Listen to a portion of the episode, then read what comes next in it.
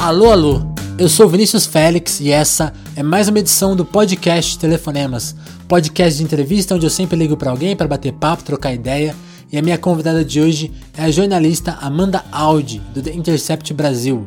Eu convidei a Amanda hoje para a gente conversar sobre a participação dela na Vaza Jato, essa série de matérias do Intercept que, tá, que revela o lado político legalmente duvidoso da Operação Lava Jato, e o perfil que ela fez sobre a deputada federal Tabata Amaral. Não entende desses assuntos? Eu vou deixar o link para as matérias na descrição desse episódio e comenta um pouco mais sobre eles na nossa sessão de cartas, que é aquele papo que a gente tem depois de cada entrevista. Então, lá na frente eu vou comentar um pouquinho mais o que eu penso sobre esses dois tópicos que a gente aborda na entrevista, para quem quiser saber um pouco mais. Eu imagino que esse seja um episódio muito dedicado a quem já se interessa por esses assuntos, mas espero que todo mundo possa aproveitar a boa conversa que eu tive com a Amanda. Mesmo que você tenha que dar uma pesquisada antes ou depois, espero que seja uma, um proveitoso episódio. Certo? Antes do papo, eu te lembro que o Telefonemas conta com seu compartilhamento nas redes sociais. É assim que a gente chega para mais ouvintes. Compartilhe o podcast, não precisa nem ser publicamente, manda para um amigo, para alguém da família. É, isso é muito importante para o podcast ir mais longe. E a gente também conta com a sua participação, então escreve para a gente, seja no Twitter na hashtag Telefonemas ou no e-mail para telefonemaspodcast.gmail.com. Escreva, participe. Telefonemas também é um espaço dos ouvintes, certo? Então vamos para a entrevista com vocês, Amanda Audi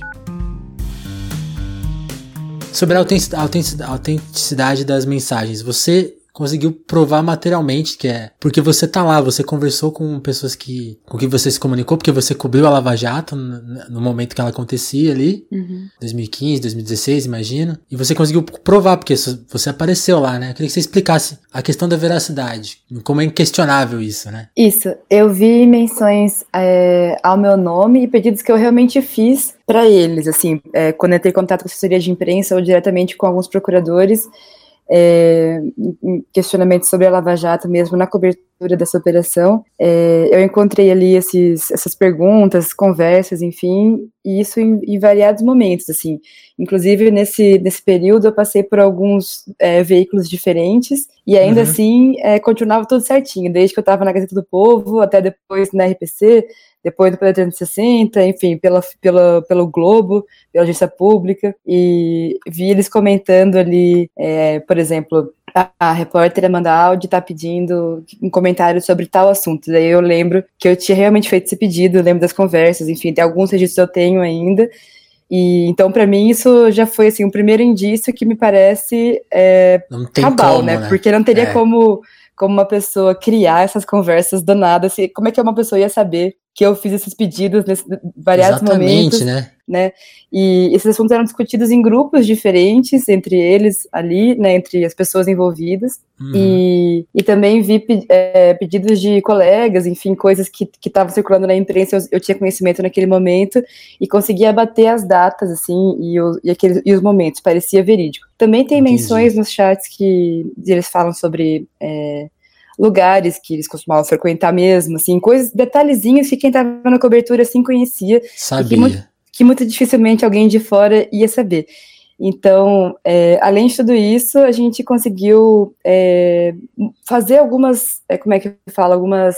A gente ligou os fatos entre os vários assuntos, os vários momentos, encontrou assuntos que ultrapassavam vários, vários grupos ao mesmo tempo enfim, ah. também, de qualquer maneira, não é só a gente que está falando que esse material é autêntico, né? Já tem vários jornais, vários veículos que também tiveram contato com esse material. Né? Isso, e que, é, inclusive o Faustão, que é o. Fausto Silva. O que eu pessoalmente acho mais legal de todos, mas. Esse foi o mais lindo, é. É, sim. É, então tem, tem várias fontes de autenticidade aí, né, que, tão, que conseguiram ver esse material e estão comprovando.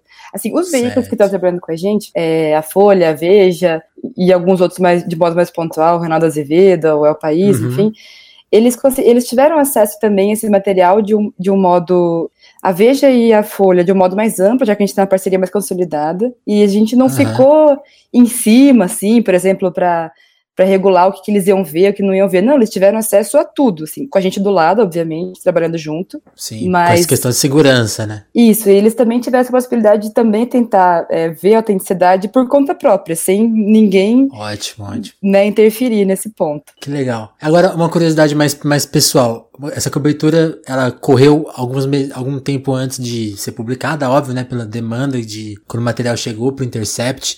Eu queria saber, assim, quando que você ficou sabendo da história, assim, quanto tempo antes e, quando, e quando você entrou para as matérias, assim? Uhum, foi um pouco antes, a, gente, eu, a gente não costuma dizer exatamente a data, por uma questão de, uhum. né, de, de sigilo, mas foi um pouco antes, sim, e naquele momento já parecia algo muito grande, que, enfim, acabou se mostrando isso, né, depois da primeira publicação, que foram as primeiras três matérias de uma vez. A gente já, já tinha uma ideia que poderia ser algo, assim, impactante e que acabou demonstrando ser mesmo, né, enfim. A partir dessas primeiras que daí eu comecei a trabalhar é, com mais afinco nisso, nessa cobertura. Entendi. Aí eu queria que você explicasse essa parte mais, mais técnica, assim, você, as matérias que você assinou, por exemplo, são matérias escritas com várias pessoas. Como que se dá esse trabalho assim? Você trabalha na parte de, de, de, fazer o texto, ou você vai apurar, apurar um detalhe de data, ou você fica, vai, vai investigar os áudios áudio por áudio, mensagem por mensagem, para achar alguma coisa que seja relevante? Como que é esse trabalho em equipe para formular as matérias? Varia bastante, varia muito mesmo. A gente acaba fazendo um pouquinho de tudo, assim, como uhum. em qualquer trabalho jornalístico, né? Você conhece bem Sim. isso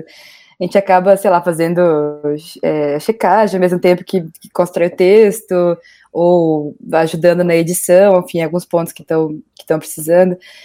É, então é muito variável, assim. Eu Entendi. costumo, é, a gente costuma fazer uma força-tarefa, assim, um, um, trabalho de, de procurar os assuntos né, nesse material que é, que é muito grande, e, e, isso que é o mais trabalhoso, assim, a gente encontrar os, os pontos que a gente pode trabalhar em cima e a partir daí checar cruzar com outros, é, com, com acontecimentos daquele momento, né, com o contexto que estava que tava rolando, é, buscar outras fontes de confirmação, enfim, tudo isso é um trabalho muito grande, até por isso que a gente trabalha em conjunto.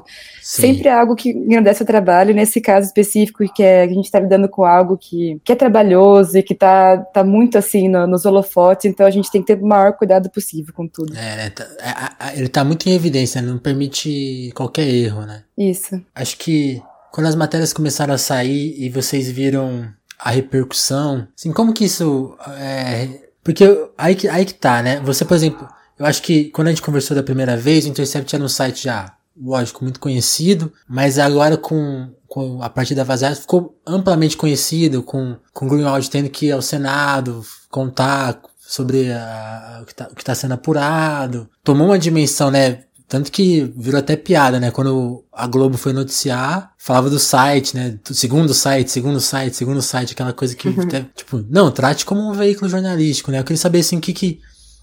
Se vocês sentiram essa mudança, assim, de, de percepção e até de audiência mesmo, não sei se você acompanha essa parte, mas a gente tá falando da atenção que as matérias estão ganhando e do cuidado. O trabalho de vocês continua o mesmo, né? Mas vocês sentiram uma mudança na percepção? Sim, e sim, até com, com as fontes, especialmente, acho. Porque vocês lidam com fontes de primeiro, assim, é, a fonte primária, né? Elas começaram a ficar com medo, não entenderem as coisas.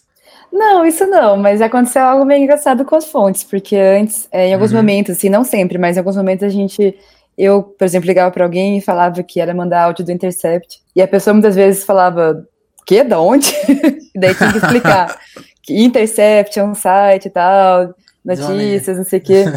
e agora, é, não, todo mundo conhece já, assim. É, Legal. Ou pelo menos já ouviu falar. Enfim, é, ou, realmente foi um, um, crescimento muito grande, uma bomba grande. Eu não tenho os números aqui, mas o que eu, que eu, a métrica que eu tenho é que é, meus pais que moram no interior de São Paulo, eles dizem que os amigos deles, que, deles que não conhecem, não conheciam, não se interessam por essas coisas, vieram comentar que conhecem o Intercept, que, eu, que me viram lá, enfim. então, acho que cresceu um não pouquinho. Não tem, é, é, não, não tem. Não, não tem maior, melhor jeito de saber do que esse. Quando pessoas Sim. tão distantes estão assim, sabendo, vixe, aqui. É. E aí você sentiu, assim, o seu dia a dia então não mudou, assim, você, você é repórter de Brasília e continua trabalhando as fontes, isso não mudou muita coisa mesmo. A, a cidade, ou mudou muito a temperatura da cidade, assim, porque eu sinto que Olha, quando é, o que mudou assim é que as pessoas me reconhecem mais agora, assim, né? E não digo que gente na rua, assim, tipo, acontece de vez em ah, quando, ah, obviamente, é. mas não é algo muito constante, assim. Mas, é, mas digo, se eu tenho que ir no congresso ou algo assim, vem gente comentar, perguntar, principalmente falar quando que vão sair os áudios, essa coisa toda. é, essa pressão. Não, vamos, não faremos essa pergunta hoje. Boa, obrigado. Mas é, é, isso, eu queria saber, já perguntei, né, sobre a veracidade, que eu acho um ponto importante, acho que é inquestionável isso. Aí como você soube, como foi o trabalho. Agora, de, de consequências, né, é, é até, eu acho até legal esse ponto. As pessoas julgam muito o Intercept como, assim, especialmente se você pegar veículos que são apoiadores de primeira hora, ou até agora do Bolsonaro, eles geralmente julgam o Intercept como um aliado da esquerda, ou que as matérias têm contém muitos adjetivos. E é uma coisa assim que dá para discordar muito. E aí eu pego até, por exemplo, o perfil que você fez da Tabata, que ganhou uma. O Samuel Pessoa escreveu um texto na Folha falando que o texto criticava a Tabata, a esquerda, o site de esquerda. Eu queria que você contasse a sua avaliação, porque assim, a minha opinião, e acho que vai casar com a sua, o seu texto da Tabata é meramente descritivo. Você descreve quem ela é, quem, de onde ela veio, entrevista ela, tem toda a crítica na voz de especialista. Eu queria saber assim, como que você avalia essa crítica que o site e o posicionamento, o suposto posicionamento dele vem de pessoas sérias, assim. Não tô, não tô falando nem da alucinação coletiva de robôs e Twitter, essa coisa. Dessas pessoas sérias, assim, que não entendem o, que está sendo feito, o, o, tipo de apuração, o jeito de, de, se escrever, de abordar as coisas. Você tem uma avaliação sobre isso? É, é nesse caso da, da matéria da Tabata, é, o que eu fiz foi um perfil, né, que é uhum. um tipo de, de formato jornalístico em que você tenta aprofundar é, percepção sobre uma pessoa, sobre, enfim, né, algo assim que, que tá rolando. Então, sei lá, eu passei dois dias acompanhando ela no congresso e depois, agora mais recentemente, quando teve a votação da Previdência, é, tentei ficar perto dela ali mais um, algumas horas, mais um tempo, enfim, uhum. e contar o que eu vi e o que eu, o que eu entendi de tudo que ela representa, assim, então não só sobre ela, mas também as suas ideias, de onde ela vem, o que, que ela propõe, enfim. Então, a ideia de fazer o texto e era essa, né? Como um perfil da Piauí, por exemplo, que acabou ficando super famosa por conta desse formato. Sim. No caso da avaliação das pessoas, como Samuel Pessoa, no, no caso, né, já que você citou aí, ele tá levando uma. Ele, ele leva uma ideia que ele tem sobre o Intercept é, e, e ele está usando, na verdade, onde saiu a matéria como algo mais relevante do que a matéria em si. Exato. Porque ele considera o Intercept como um veículo de esquerda. E o que eu posso dizer é que o Intercept não é um veículo de esquerda, é um veículo que faz jornalismo. A gente tem lado, a gente tem posições, obviamente, mas a gente não é, é um blog irresponsável que fica, é, como é que fala, tentando é, favorecer algumas pessoas, um grupo político, ou acabar com outro grupo. A gente não está nem se importando com a política, a gente faz jornalismo bem feito. É isso que a gente faz. A questão é que a gente está talvez incomodando algumas pessoas agora, e talvez por isso as pessoas estão vendo, algumas, né, alguns entes aí estão achando que a gente é um veículo de esquerda, e, e, não é exatamente isso. Isso é algo que a gente tem que deixar bem claro que, é, que a gente tem muito rigor na apuração, é, na publicação de todas as matérias, tudo que a gente faz é algo muito, muitíssimo rigoroso. Então, não sei, é, a matéria sobre a Tabata não era para ser uma crítica à Tabata, era para ser. Não, lá, não é. Não é. É, e não é. Era para ser uma explicação sobre quem é, porque tem muita dúvida sobre isso, né? Eu vejo que ela sempre é um, um assunto de muito interesse nas redes sociais, sempre tá nos trending topics, ela, sei lá, é muito odiada pela esquerda, pela direita, amada pelos Exato. dois lados também. Então a gente queria explicar quem é essa pessoa. E, sei lá, eu, eu também era muito curiosa com isso. E foi basicamente isso, enfim. Eu acho engraçado isso, porque a, a, quando, quando se critica, faz justamente isso que você fala, você critica a matéria não pelo que ela é, mas por onde ela saiu. E assim, sendo que a matéria você pode tirar dela meio que a conclusão que você quiser do ponto de vista assim. Você vai jogar a Tabata ali, você conta, né, de como ela, a origem dela, quem são os principais é, é, financiadores de campanha, de, dela mesmo, como ela se formou, tudo. Tem gente que vai ler aquilo e vai falar assim, olha, ela, ela deu um balão no, no partido pra... Sendo que ela, tudo bem, ela, ela, ela disse que não, né, que ela é independente. Mas tem gente que vai ler dessa forma, tem gente que vai ver, ler isso e vai elogiar, falar, é, realmente é isso que tem que ser feito. Se ela apoia... Uhum. É muito bizarro esse momento, né, de trans, quando transformam os, os veículos no, na mensagem, né? E é, não... exatamente. E, Vinícius, é isso que, que a gente estava falando aquela, agora há pouco, né? Que assim, a gente não tem o menor interesse em favorecer ou, é, ou prejudicar a Tabata ou o Bolsonaro, seja, ou ninguém, na verdade, ninguém. A gente não, não tá fazendo isso por uma agenda político-partidária. Muito pelo contrário, né? A gente tá fazendo o nosso trabalho. Sim, que é e, fazer jornalismo. É, e quando, sei lá, quando você denuncia que, sei lá, tá tendo um desmatamento ou, ou questões de saúde pública que, que são. Se, se casa, se essas pautas casam com a direita, paciência, né? Se você. Não é, é. Uma, não é uma lógica, né? Em Sim. si. Agora, uhum. sobre o, o perfil da Tabla, assim, eu queria saber mais, mais detalhes, assim, tipo, de acesso, você... Como que foi fazer isso? Porque, e como que vocês perceberam... Acho que é tudo bem, ela é um personagem até que óbvio, assim, mas como que vocês... Porque você foi falar com ela, de fato, até antes dela bombar mais, né? Foi... Uhum. Você buscou antes. Como, como que você decidiu, assim, ah, não, é, essa menina merece realmente uma atenção, vamos tratar ela, assim, vamos investigar ela, né? Uhum. Conversar Olha, com ela. Sim, eu tive muita sorte, na verdade, nos dois momentos que a gente se encontrou, porque essa conversa, esse perfil, enfim, estava agendado, eu acredito que desde abril, já fazia um tempo já. E como ela é muito atarefada, tem muitas coisas, enfim, a gente marcou lá pra frente. E acabou calhando que no dia que eu fui encontrar com ela, foi um dos dias que teve manifestação é, contra os cortes na educação. Isso. E, e, que é uma das principais bandeiras dela, a principal bandeira dela como deputada é a educação, né? E como ativista, enfim. Então acabou sendo muito interessante isso passar o, o esse dia com ela, porque além da manifestação contra a, os cortes na educação, também era o dia que teve sabatina com o ministro, é, eu nunca sei falar direito o nome dele, mas oh, o Abraham Weintraub, lá na Câmara. Aquele do guarda-chuva lá. Oi, perdão?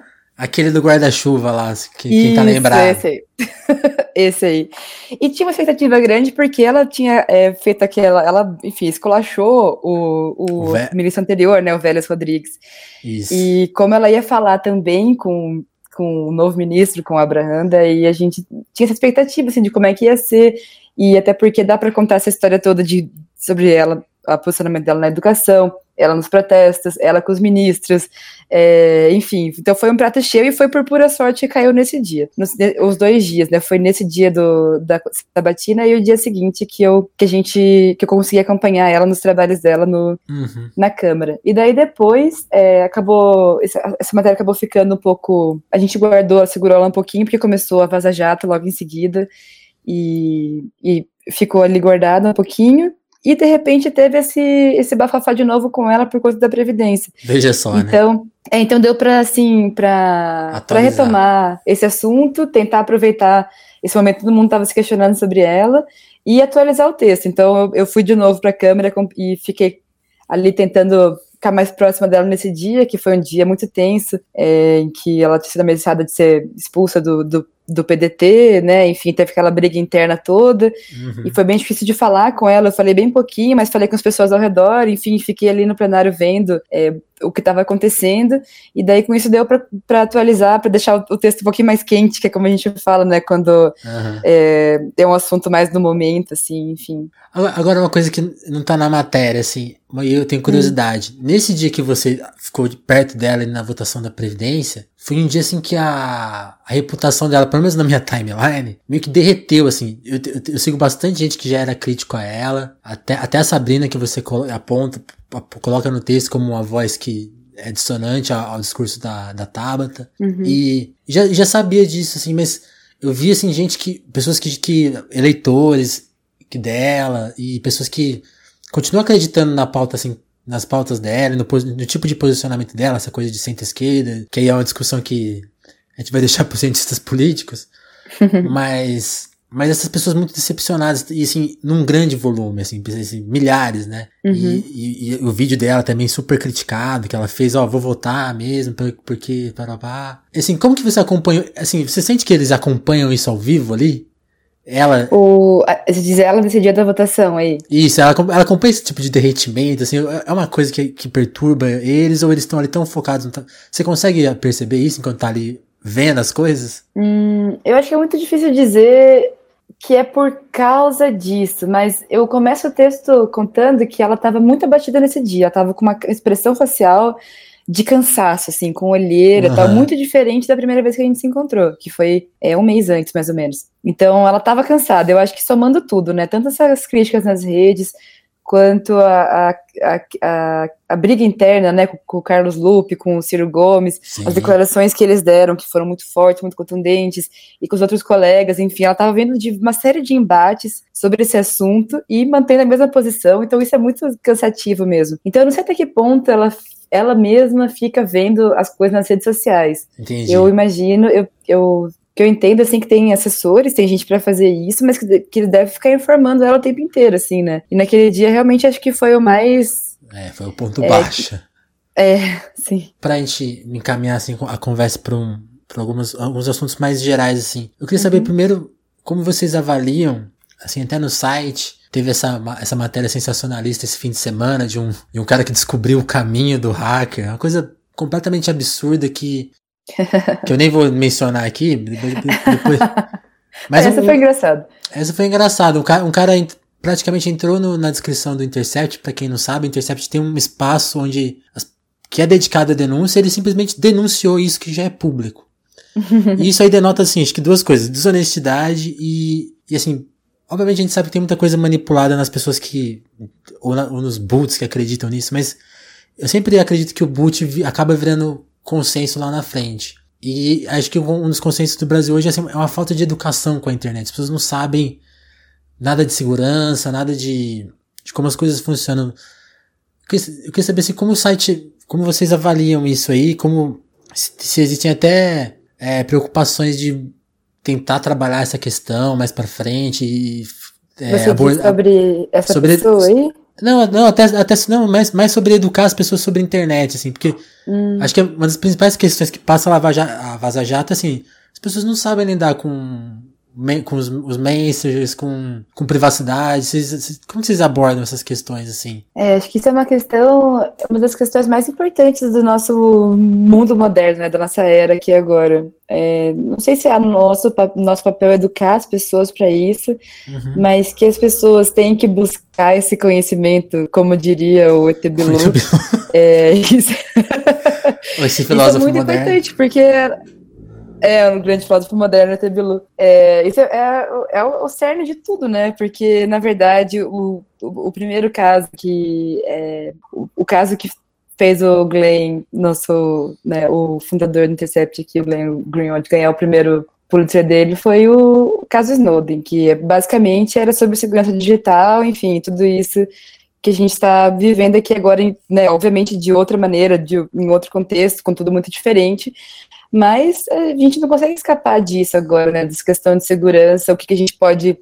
É, até onde a gente pode confiar ou não nas nossas redes sociais, nos aplicativos que a gente usa. Enfim, isso aí, acho que esse tipo de educação digital deve ser uma prioridade no nosso mundo moderno agora. A gente sabe que não é, né? Tem muita gente que não entende nada, inclusive a gente, né? Imagina, né? Eu, é, eu conheço muito pouco um pouco, e eu acho que já é mais do que bastante gente, porque eu tive que estudar sobre isso, assim, mas é, é, é difícil, é complicado, né? É, não é uma linguagem muito fácil, é um negócio que é. Enfim, é muito mais fácil você entrar no Facebook e, sei lá, postar o que você quiser ali, do que você se, você se preocupar se em quem pode ter acesso aos seus dados, fazer uma foto em que você parece velho, parece muito mais divertido do que pensar, tipo, quais são as regras que eu estou aceitando ao fazer é. isso, quem pode receber meus dados, enfim, né, como a gente viu essa discussão. E, e assim, como vocês acompanham, porque esse, tipo de desinformação sobre segurança e sobre internet vindo de, das fontes oficiais, porque uma, tem agentes públicos oficiais no Twitter batendo em vocês todo dia, porque tem essa é uma característica do Intercept, né? Vocês são vozes no site, mas são vozes também no Twitter, né? São bloqueados por todos os Bolsonaros. Como vocês veem essa, essa desinformação? agora recentemente. Você completou o álbum, é. E pois é, como mas você, foi sem como, querer, viu? Mas como vocês veem essa, essas informações sendo tratadas pelos agentes públicos, assim, não, é um debate que está em falta mesmo, então, né? Você diz a, essa questão da educação digital, assim mesmo? Isso, é, eles, eles tratarem, por exemplo, prints falsos como notícia e, e tratarem sites suspeitos como jornalismo, você, é, é uma campanha de desinformação mesmo, né? É, é difícil falar sobre esse caso específico, assim, mas de forma geral, o que dá para o que dá para ver, o que dá para entender, o que a gente vê, né, nos uhum. dessas pessoas que, que, compartilham esse tipo de coisa é que existe uma agenda é, política e que muitas vezes eles não estão prezando ali pela, pela verdade em si, pela informação, pelo jornalismo profissional. Eles muitas vezes privilegiam fontes de informação que são, no mínimo, duvidosas para ser educada aqui, né? Sim. É, então, eles costumam usar isso não só no nosso caso, mas. É, porque é, não é uma novidade, várias, exatamente. É. Uhum, em várias situações diferentes, parece que se usa o que convém, né? O que mais convém naquele momento. Sim. E é basicamente isso, é uma estratégia que se usa não só aqui, mas em outros lugares do mundo também. É, e, e o que propaga muita desinformação, né? Porque você vê pessoas que têm estão num certo cargo, num, né, numa certa posição, compartilhando, por exemplo, esse negócio do. Esse que você comentou aí, é. que é bom nem falar muito. E, deixa poxa, pra lá, deixa pra lá. É, deixa pra lá. agora, agora voltando a falar de Lava Jato, tem uma questão que eu, uma questão que eu gosto muito, eu tentei até. É que, é que eu não tenho, essa repercussão toda, mas eu queria muito comentar de uma matéria sua que. Uhum. Que eu acho assim uma das mais reveladoras sobre a Lava Jato, que é antiga, e queria que você voltasse a comentar sobre ela, se você, como que você relê ela hoje, especialmente, né? Você nem, não precisa nem comentar de novo, assim, mas a gente comentou na primeira entrevista, que você entrevistou a assessora do Moro e ela revelou como, revelou, ela contou para você como que ele se lidava, que se dava a, a, a relação da imprensa com a, com com o juiz, né? Com as, com as informações que eles soltavam. E ela, e ela assim, e ela falou para você, ah, a imprensa comprava tudo, todo, todo tipo de informação que eles passavam era vinculado exatamente como, como era dado, né? Aí eu queria saber assim, uhum. como que depois que você viu a Vaza Jato, como que você releu essa, essa, essa notícia, assim? essa entrevista com a, com a assessora do Moro, que é a Cristiane Machiavelli, já foi muito interessante na época, porque é, é um tipo de visão que não, não tinha saído ainda, né? É, assim, uhum. era algo que nós que cobríamos a Lava Jato conhecíamos, porque a gente estava inserido naquele contexto, mas que o público não, não tinha muita ideia de como que era essa relação, assim, é, da, da operação com a imprensa. E daí, com essa entrevista, acho que deu uma, uma pista. E que agora, na Vaza Jato, a gente consegue meio que, que comprovar, não digo comprovar, mas consegue continuar essa, essa história, né? Porque... Dá mais é, elementos, dá ver, né? Isso, dá mais elementos, porque em várias matérias que a gente já deu da Vaza Jato, aparecem alguns elementos é, da mídia, da imprensa, algum comentário, algo assim, e, e tudo meio que corrobora essa, essa, essa primeira visão que a gente teve aí com a, com a Cris Machiavelli, que era basicamente não que tivesse um conluio criminoso, assim, entre a imprensa e a Lava Jato, mas sim que a imprensa estava tão impressionada com o, o, montante de informação, com o tanto de coisa que estava para fazer e com as pessoas que estavam sendo presas, né? Porque imagina, você de uma hora para outra vê os maiores empreiteiros do Brasil na cadeia, sei lá, o, grandes políticos muito poderosos, né? E depois uhum. o Lula, enfim, o ex-presidente. É algo que todo jornalista quer cobrir. Eu, inclusive, quando começou a operação, queria muito cobrir a Lava Jato. Uhum. Como eu gostaria muito de estar na Vaza Jato agora, se eu não tivesse, se eu estivesse em outro veículo. Eu acho que ia dar um jeito de, de tentar me enfiar, assim, porque são é, coisas importantes é para o país. Né? É, e muito interessante, né? Porque é um, é um puta trabalho. Uhum, sim. Deixa eu ver, acho que. Ah, acho que era, era isso sim que eu tinha para abordar. Tem algum. Obviamente a gente não, não, vocês não falam dos futuros da, da, das reportagens, mas assim, como que tá a sua rotina de trabalho, assim? Você tá cuidando de outros assuntos ou, ou o foco da, de vocês ainda é só a Vaza Jato mesmo? Ou você continua trabalhando nas suas pautas normais, normais assim, tradicionais? Uhum.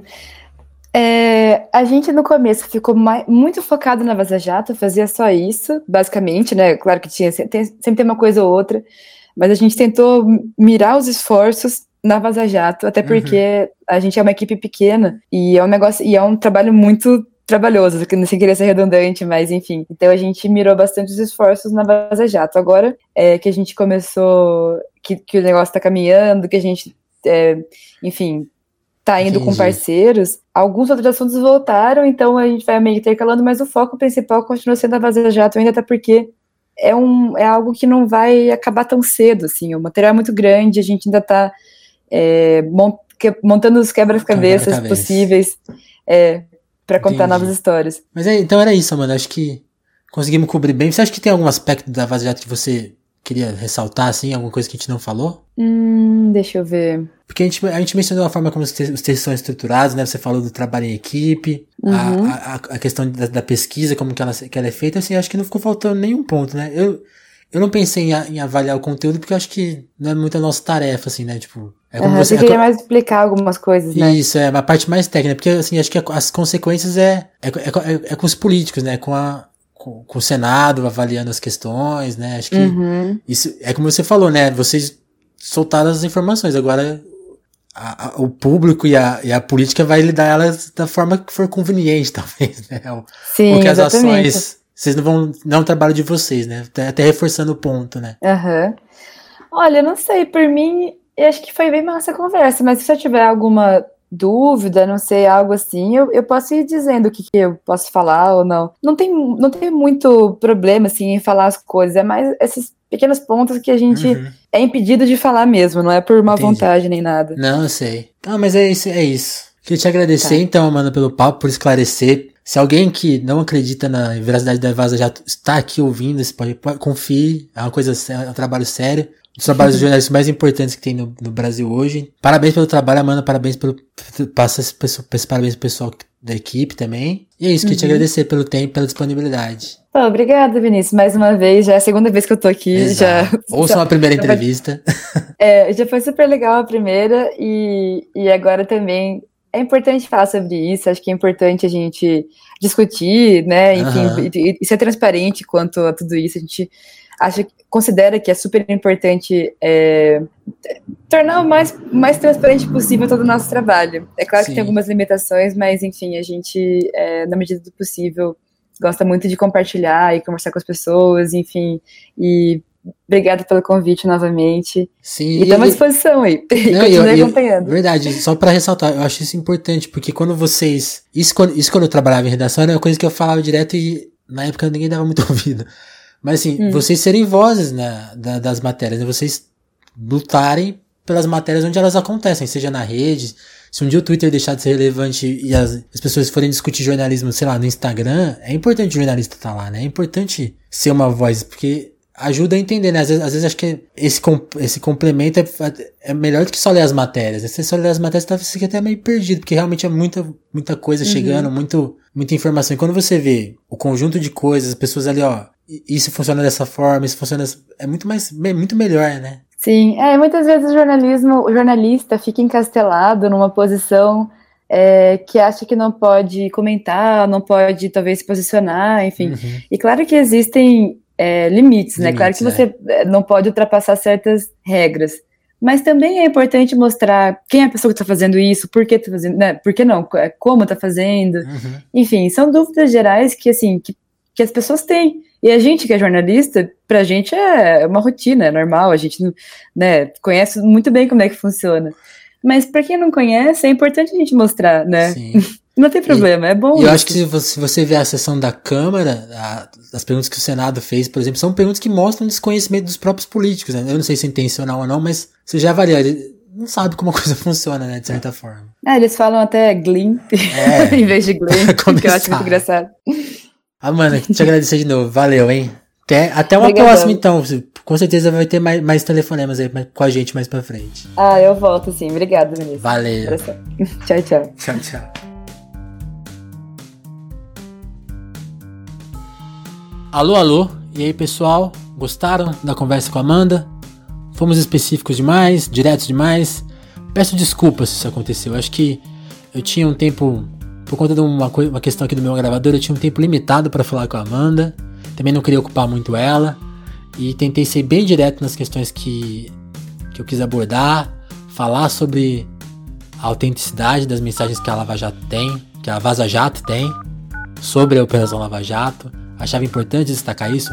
Falar um pouquinho de como, matéria, como as matérias foram feitas, como que funcionou a investigação, a produção até mais do que discutir, acho que a gente nem chegou a discutir muito o mérito, né, a conteúdo, porque isso eu acho assim, é, vamos, vamos trazer depois juristas e outras pessoas que possam falar melhor sobre isso. Achei que esse episódio foi importante para defender o jornalismo. O que o Intercept fez é jornalismo, é, e, e o jornalismo às vezes tá, tá muito, tá sendo muito atacado Acho que tem uma confusão muito grande sobre o que, o que é ser isento, o que é ser objetivo, o que às vezes defender causas legítimas.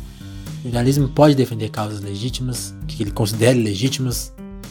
Acho importante destacar isso. É, é muito, eu acho cada vez mais estranho que ainda existam pessoas que defendam um jornalismo, um jornalista, um, um jornalismo que acontece fora da sociedade, né? Fora dos debates, que não, não atue como um agente político, um agente social. Esse agente tem opiniões, tem posicionamentos e tudo, todas essas questões podem ser tratadas de maneira jornalística. E aí sim, respeitar os fatos, respeitar o que é objetivo. Né? Não, existe contradição nessa, nesse diálogo. Você pode ser a favor do devido processo legal e respeitar os fatos só fazer uma denúncia que mostra como o devido processo legal não está sendo respeitado. E acho até curioso que existam pessoas que não querem que o sistema jurídico funcione da maneira correta. Que pensamento é esse, né? Que tipo de debate é esse que a gente está encarando aqui no Brasil hoje? É, é para se pensar, né?